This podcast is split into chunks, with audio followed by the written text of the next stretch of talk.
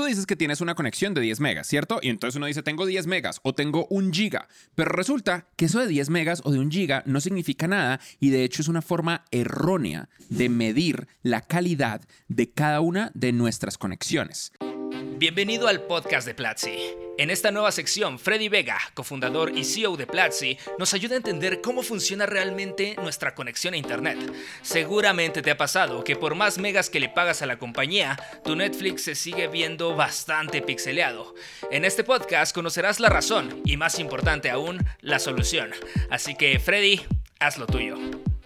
¿Cómo funciona la velocidad y cómo funciona tu conexión a Internet realmente? Pongamos un ejemplo mío. Esto no es por fardar, por cierto, de hecho no es una conexión tan alta comparada con el resto del mundo, pero yo en mi casa tengo 200 megabits por segundo. Esa es mi conexión. Mi conexión es de 200 megas, como cualquier persona, como por ejemplo las personas que son gerentes de tecnología o gerentes y directores que no necesariamente son técnicos, pero quieren aprender de tecnología. El tipo de persona que tomó el curso de gerencia en tecnología en platzi.com slash tecnología, un curso que doy yo con mucho amor para que todos ustedes tengan una mejor calidad de profesionales dirigiéndolos a ustedes, una mejor calidad de gerencia. Entonces yo voy a Speed Test, ¿cierto? Que es la página en la que todos vamos para probar mi conexión. Y resulta que yo no tengo 200 megas. Yo no sé qué pasó, alguien me debe haber hecho algún upgrade, pero cuando yo miro Speed Test y simplemente le doy clic al botón de Go, me salen 300 megas de bajada. Holy shit. Pero entonces tengo 300 megas de bajada y simples 9.95 megas de subida.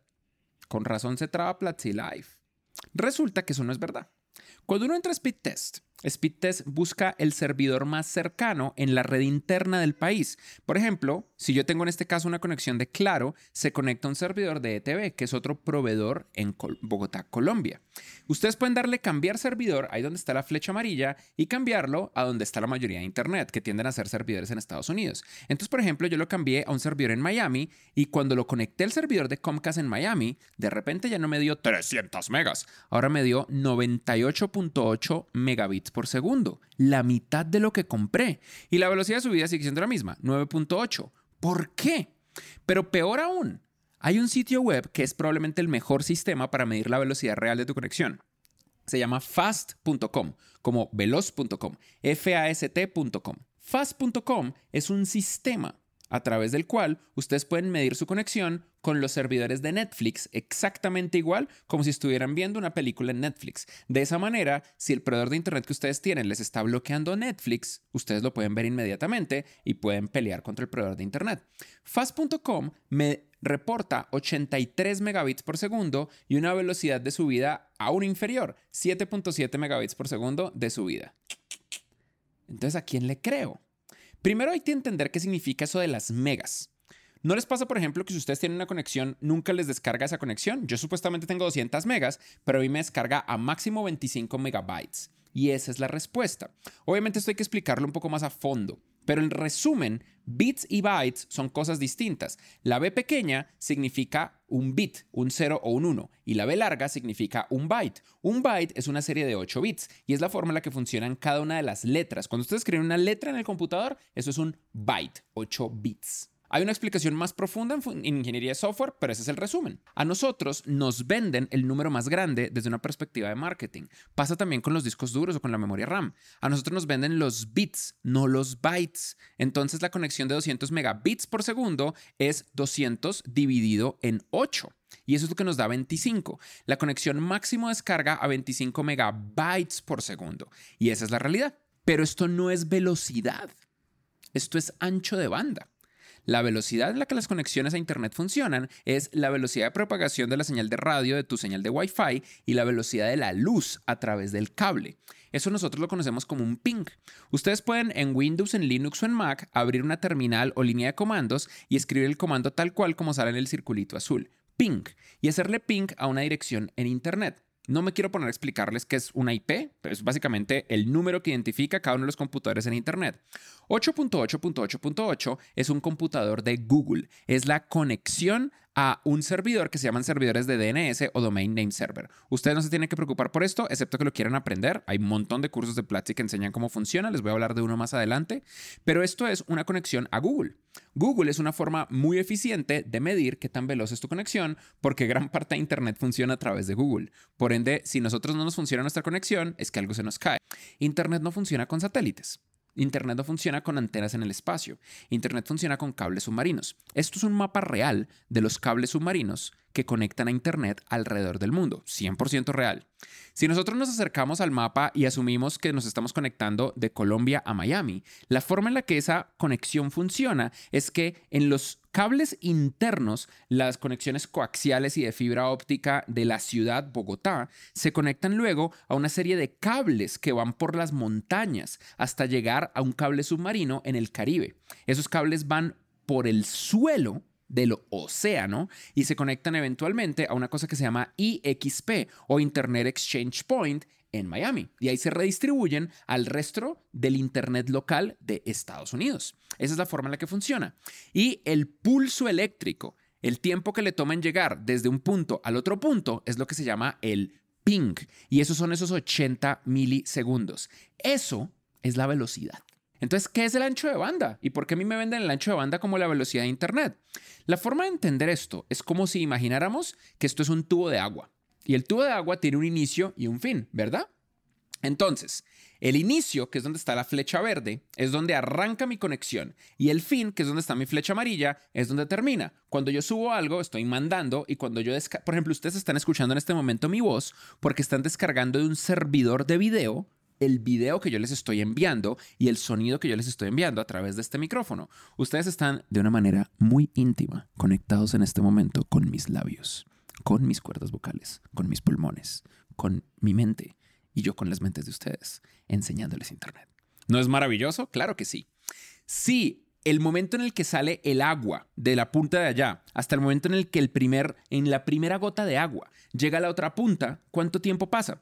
Pasan 80 milisegundos. Eso es lo que medimos. En vez de medir flujo de agua, medimos flujo de bits. Desde el momento que el primer cero o el primer uno salen de una punta del tubo y llegan hasta la otra punta del tubo, ese primer bit moviéndose de un lado al otro se demora 80 milisegundos. Y la gran mayoría de las conexiones a Internet se demoran esto. Ustedes pueden tener una conexión de un megabit por segundo o de 100 megabits por segundo o de un gigabit por segundo y va a ser muy similar en velocidad. La velocidad puede variar dependiendo de qué tanta calidad tienen los cables o la conectividad en tus países. Pero esta es la realidad. Esto es velocidad y no cambia para nada. Por ejemplo, cuando ustedes juegan videojuegos, si de repente la conexión les dice que tiene 500 milisegundos, eso significa que se está demorando medio segundo en llegar al servidor cada acción que ustedes hacen. Entonces imaginen que ustedes están jugando un videojuego de disparar y disparan, pero la conectividad está trabada porque está sobrecargado el canal, porque está lleno de agua el tubo. Y, cada uno de sus bytes, el agua que ustedes pasaron, está peleando con el de otras personas. Realmente en los tubos de Internet no se mueven bytes, se mueven paquetes de bytes, packets. Esto lo ven más a fondo en el curso de ingeniería de software. Em, cuando eso pasa, si la conexión se demora 500 milisegundos, en el momento en el que ustedes disparan, pasa 500 milisegundos en que la señal sube al servidor y 500 milisegundos en que la señal se distribuye al resto de los jugadores. Y luego otros 500 milisegundos en los que ustedes reciben el resultado del disparo. Por eso, ustedes disparan, la persona estaba ahí, pero en menos de un segundo se movió y no funcionó para nada y no pueden jugar videojuegos. Los videojuegos no dependen de tu ancho de banda, no dependen de que tengas 20 megas o 300 megas, dependen de la calidad de tu conectividad, de el ping. Eso es lo que realmente se está midiendo. Y esa es la razón por la que muchas personas no pueden jugar juegos en tiempo real. También tengan en mente que hay muchas personas que a nivel humano el cerebro no puede ver algo más rápido que 60 milisegundos. Menos de 60 milisegundos es básicamente real time para el cerebro humano, porque nosotros en lo que nos llega la luz a los ojos o el audio a nuestros oídos y lo procesa el cerebro, nos demoramos. No es un milisegundo, es múltiples milisegundos. De hecho, la mayoría de los videojuegos, dependiendo de la consola que ustedes usen, se demora de 30 hasta 300 milisegundos en el momento desde que ustedes oprimen el botón en el control hasta que reacciona el videojuego. Y algunos jugadores profesionales saben esto y por eso no juegan con mouse Bluetooth, porque el Bluetooth es una señal de radio, y lo usan con un cable, porque el cable se mueve a la velocidad de la luz y es mucho más veloz. La forma de mejorar el ping es que ustedes cambien de proveedor de Internet. No hay de otra, porque el proveedor de Internet, dependiendo de la calidad de los cables, es que afecta esto. Hola, soy yo de nuevo. Antes de seguir con el episodio, quiero recordarte que estás escuchando un podcast de Platzi, la plataforma de educación online para que todos descubran su potencial de construir el futuro. Por menos de medio dólar al día, accede a más de 600 cursos sobre programación, marketing, diseño, negocios, emprendimiento e inglés, donde quieras y cuando quieras. Si estás buscando un ascenso, emprender o simplemente tienes hambre de aprender, Platzi va a ser tu mejor aliado. Por ser parte de este podcast, te regalo un mes extra gratis a tu suscripción hundiéndote en platzi.com diagonal live podcast y descubre por qué estamos reinventando la educación en Latinoamérica. Ahora sí, seguimos con el episodio.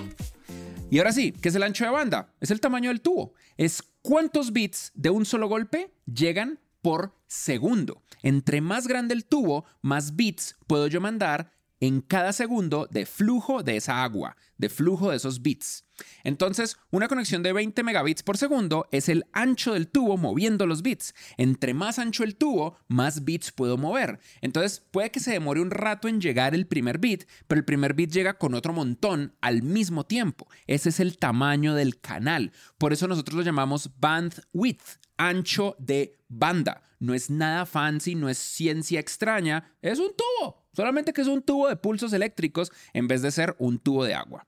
Esta es la explicación sencilla. Si ustedes quieren la explicación de ingeniería con muchos más detalles y entender cómo funcionan los protocolos, los paquetes y el Internet Exchange Point, si están arrancando desde cero, este curso no tiene ningún tipo de requerimientos. Cualquier persona lo puede tomar, es el curso de Fundamentos de Ingeniería de Software. Pero resulta que si hay algo que está en nuestras manos y es la conectividad de última milla, realmente de último metro, que es la conectividad de tu hogar. Cuando tu computadora está conectada directamente a un cable, estos cables se llaman Ethernet normalmente, la conexión puede ser de muy alta velocidad. En promedio, un cable Ethernet moderno puede conectarte y mandarte datos a 1000 megabits por segundo, es decir, a un gigabit por segundo, que tiende a ser el estado del arte más grande de la conectividad a Internet actualmente. Si tú tienes un Internet inalámbrico, depende mucho del router que tú tengas y del tipo de conexión que hayas configurado.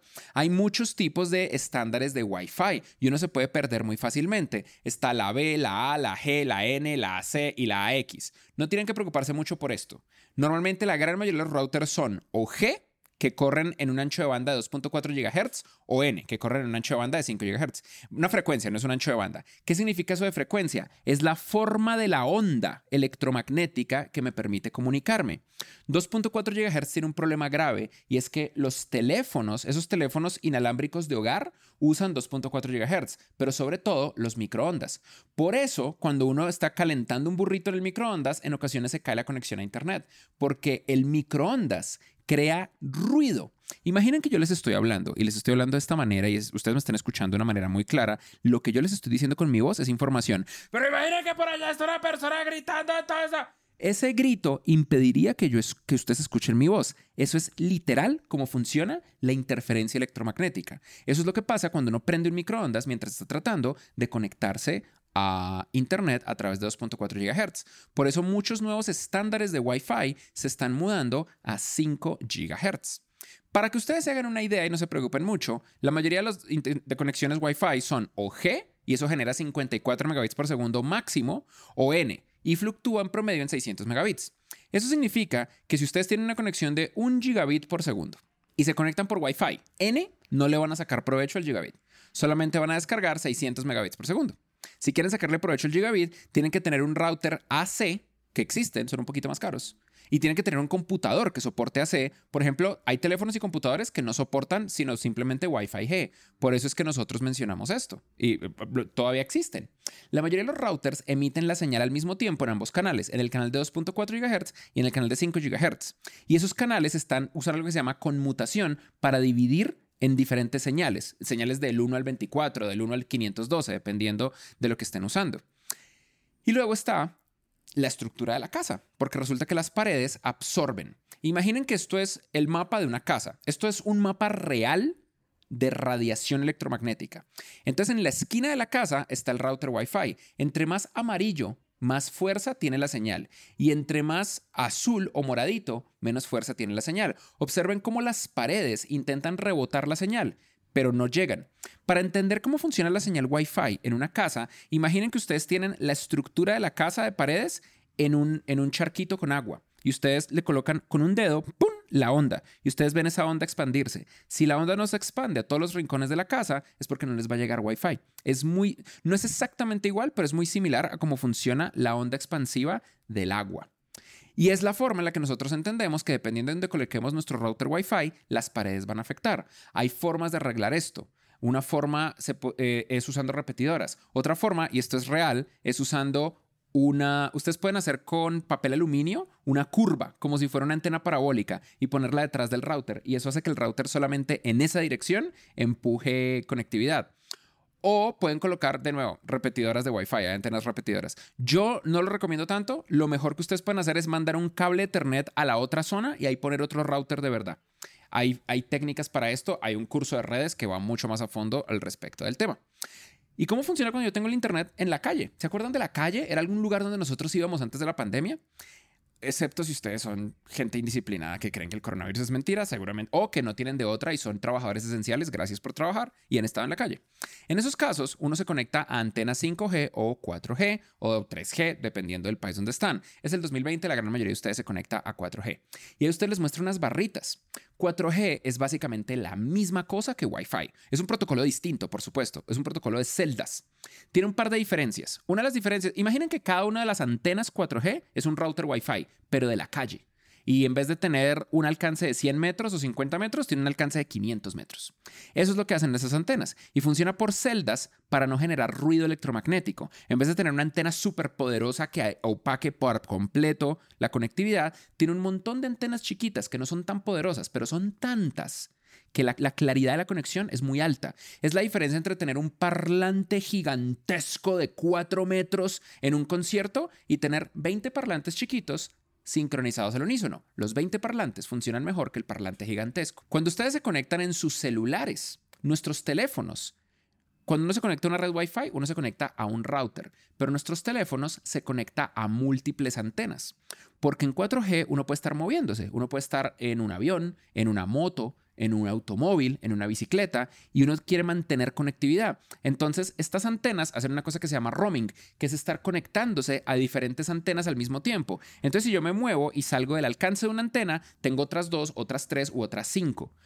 El teléfono promedio se puede conectar de 5 a 7 antenas y está constantemente viendo todas las antenas a su alrededor. Entonces, este teléfono que está acá, esa estrellita roja, se conecta a estas antenas que yo estoy colocando alrededor, digamos que son tres.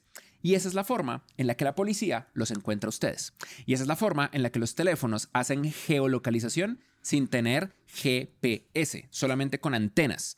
Porque lo que hacen los teléfonos es que tu proveedor de Internet sabe que tú estás conectado a estas tres antenas. Entonces lo único que hace es triangular. Estoy conectado a estas tres antenas y a partir de la potencia en la que estoy conectado a cada antena, puedo más o menos imaginar con una cercanía entre 30 y 50 metros en qué zona estás tú. Y te voy a mandar el equipo SWAT porque estás vendiendo drogas ilegales. Esa es la forma en la que funciona la geolocalización 4G y la conectividad de las antenas.